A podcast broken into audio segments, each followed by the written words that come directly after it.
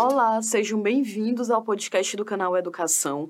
Eu sou a professora Kelly Campelli e hoje nós estaremos aqui discutindo a nossa segunda aula, em que o conteúdo será Antiguidade Oriental. Vamos relembrar aqui rapidão o que vimos na nossa primeira aula. Nós aprendemos sobre a pré-história. Compreendemos que é um período em que a escrita ainda não havia surgido, mas que a gente tem contato e acesso às informações da pré-história através de pinturas rupestres e também de vestígios arqueológicos que foram sendo encontrados e estudados ao longo dos anos.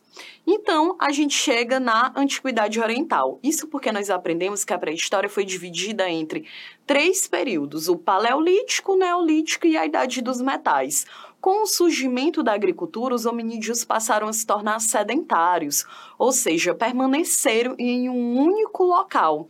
Né? A agricultura permaneceu que eles pudessem se organizar coletivamente, desenvolver essa atividade num primeiro momento né, de subsistência, ou seja, para sobreviver de fato, e assim esses grupos foram crescendo até chegar ao momento em que surgiram as primeiras cidades. E essas primeiras cidades, elas foram surgindo justamente na no Oriente Médio. E a gente vai estudar hoje essas antiguidades orientais, civilizações muito bem organizadas, estruturadas, que foram se desenvolvendo ali é, no Oriente Médio, na Ásia, no continente africano também. Então, olha só, uma das antiguidades orientais mais conhecidas é a mesopotâmica. Os povos mesopotâmicos, eles começaram a se desenvolver nessa região do Oriente Médio conhecida como Mesopotâmia.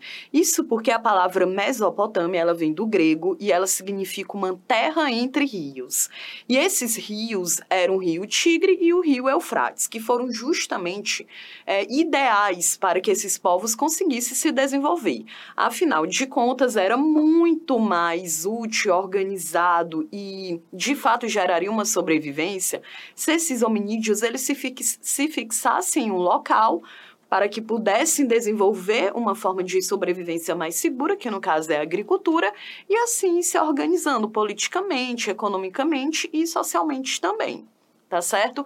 Então a Mesopotâmia, gente, é um conteúdo bem interessante, já foi abordado, já foi abordado inúmeras, inúmeras vezes no Enem, justamente porque ela é conhecida como uma das civilizações mais antigas da humanidade, já que foi justamente nessa região que hoje é conhecido como o atual Iraque que esses povos mesopotâmicos foram se desenvolvendo. A gente também tem que dar destaque em relação à escrita. A Mesopotâmia é conhecida como a civilização que inventou a escrita de fato. A pré-história é conhecida como um período que não havia escrita, ok. E quando a gente entra na história, é justamente com a Mesopotâmia, com o povo sumério, que inventou a escrita cuneiforme. Ela recebeu esse nome porque a escrita era fixada em uma barra de argila e o risco era feito como uma espécie de é, um objeto pontiagudo que recebia o nome de...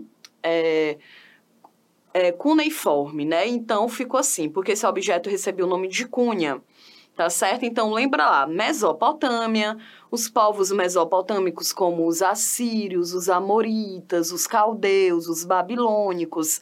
A gente também dá destaque para o Código de Hammurabi, que foi desenvolvido pelos povos mesopotâmicos, aquela ideia de lei do talião, olho por olho, dente por dente, os jardins suspensos da Babilônia, o, também o povo mesopotâmico, o exemplo deles, os amoritas, eram conhecidos pela crueldade militar. Então, existem inúmeras características desses povos mesopotâmicos, embora estivesse na mesma região, cada povo apresentava uma característica bem específica. A minha dica é que vocês possam dar uma olhada nesse ponto também. Outra civilização bem marcante desse, das antiguidades orientais é o Egito. O Egito, essa civilização que se desenvolveu no continente africano, que apresentava uma sociedade extremamente estratificada, em que o faraó era visto como o líder supremo, todo o poder era concentrado nas mãos do faraó, seja ele decisões políticas, econômicas, culturais, religiosas, todas eram de poder do faraó. A gente tem é, toda aquela ideia da mumificação, das técnicas de anatomia, também é um traço bem interessante, já que muitas das técnicas que se conhece hoje na medicina tiveram também sua origem no Egito né, no Egito Antigo. Outra civilização que merece destaque são os hebreus, porque olha só, gente, tanto a Mesopotâmia quanto o Egito eram civilizações que tinham uma religião politeísta, ou seja, acreditavam em vários deuses. Então tinha o deus da guerra, da fertilidade, das plantações, das colheitas. Né? Então, a fé dessas pessoas era concentrada em inúmeros deuses. E os hebreus foram o primeiro povo a se tornar monoteísta, ou seja, passaram a acreditar na existência de um único Deus. Foi a base para o cristianismo, né? o cristianismo como nós conhecemos hoje no século XXI. Então, os hebreus, ele faz, a gente acaba conhecendo bastante, faz parte um pouco da cultura, já que o Brasil, por exemplo, é um país em que a principal manifestação religiosa, né, é tem como base o cristianismo. Então, nos hebreus a gente tem aquele é, dos dez mandamentos, a um ponto que eu dou destaque aqui para os hebreus é em relação à questão religiosa. Porque os hebreus, gente, eles estavam, a sua origem era justamente lá na Mesopotâmia. Mas o Abraão, que é um profeta, ele teve uma visão que deveria ir para a terra prometida, que é a terra de Canaã, que é no atual Irá, no atual Israel. Então, o Abraão, com todo o povo hebreu, leva esse povo para a Palestina, né?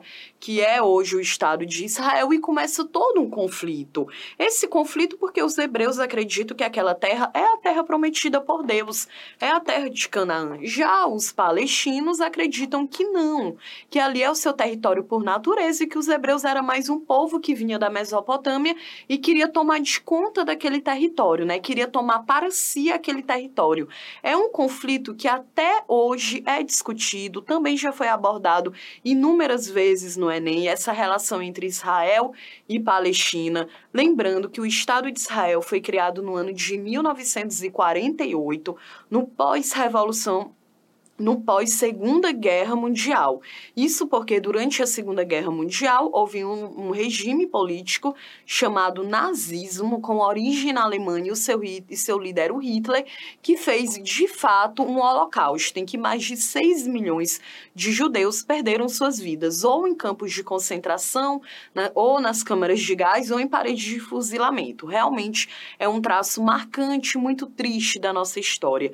Então, a Organização das Nações Nações Unidas, que também foi feita depois da Segunda Guerra Mundial, teve essa, esse projeto que era criar o Estado de Israel para que os judeus pudessem ter um território seguro, protegido, que eles pudessem praticar os seus rituais religiosos. Infelizmente, a gente sabe que não é isso que acontece, já que o conflito entre esses dois povos é algo muito forte, é algo que é bastante recorrente, ok? Bom, pessoal, outra civilização que nós também precisamos falar aqui são dos fenícios. Os fenícios também se desenvolveram no Oriente Médio, próximo ao Mar Mediterrâneo. Eles ficaram conhecidos como o povo do mar, justamente porque como o território era muito seco ali na Síria, perto do mar Mediterrâneo, então era muito difícil desenvolver a agricultura. Devido a isso, esse povo se aventurou nos mares e ficaram muito famosos, muito famosos pelo desenvolvimento do comércio marítimo. Então, os fenícios eles conseguiram percorrer é, todo esse Oriente Médio, também uma parte do continente africano, em que o seu objetivo era justamente as suas transações comerciais. Ah, e lembrando, também uma parte do continente europeu. Então, nós já vimos aqui os mesopotâmicos, os egípcios, os hebreus, os fenícios.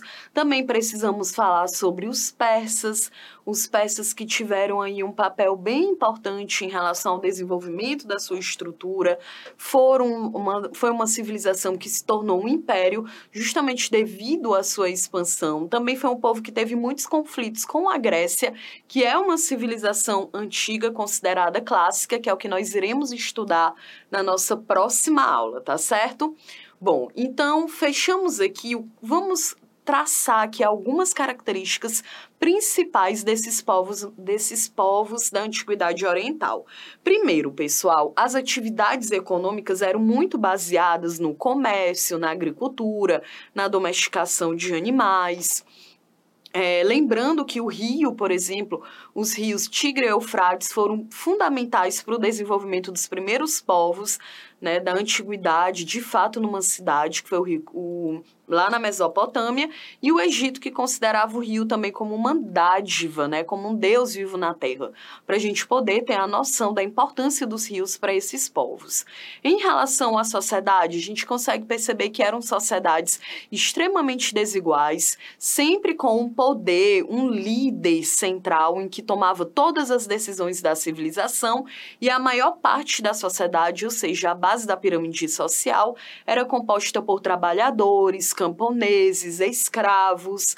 Então a gente consegue perceber que existia uma desigualdade social muito forte, em que uma parte da sociedade dominava e a outra parte era dominada. E isso é um ponto muito interessante para a gente poder discutir na contemporaneidade, essa ideia de que essas civilizações antigas sempre foram muito estratificadas, em que as mulheres, as pessoas que eram escravizadas, pra, praticamente né, não possuíam nenhum direito, nenhum privilégio, nenhuma participação política dentro dessas civilizações. Isso é um traço que nós também iremos analisar na nossa próxima aula com é, Antiguidade Clássica, que será Grécia. Então, eu sou a professora Kelly Campelo, espero que vocês tenham gostado e entendido da nossa aula de hoje e nos veremos na nossa próxima aula. Beijos e até mais!